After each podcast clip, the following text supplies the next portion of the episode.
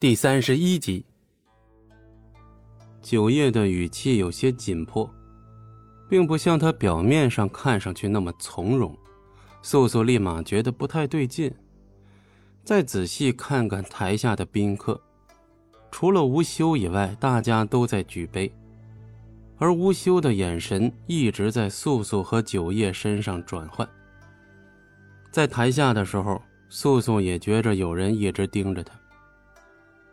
之前以为是九叶，没想到是吴修。吴修的确有充足的理由取他性命。想到这儿，九叶顿时脸泛微红。为何他要以为是九叶在看他呢？素素略微低下了头，九叶却在他身边轻笑出声，好像又一次看穿了他的想法。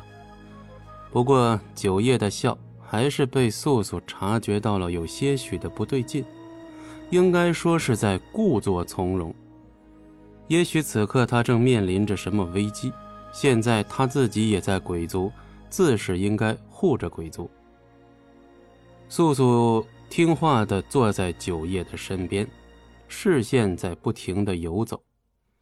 三位上仙却是发现了素素的不对劲，也有些提防。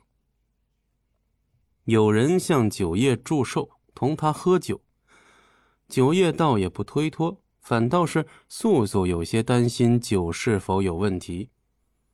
虽然素素依旧觉着九叶是个好面子的王，不过眼下还是有几分佩服他的胆识。忽然间，有几个穿成鬼兵模样的人走了进来，手上端着美酒佳肴。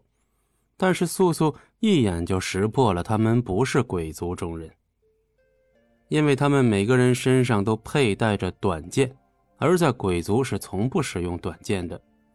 那三位上仙灵力极高，这样的武器想必也不会再使用。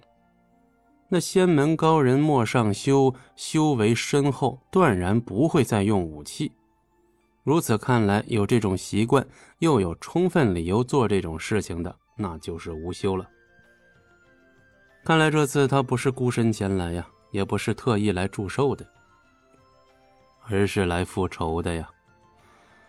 九叶几乎灭了他满门，照无休的性格来看，绝对是无法咽下这口气。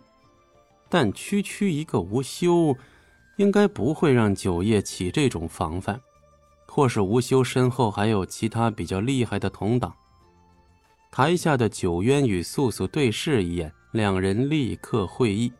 这番无休来此，就是为了讨伐鬼王的。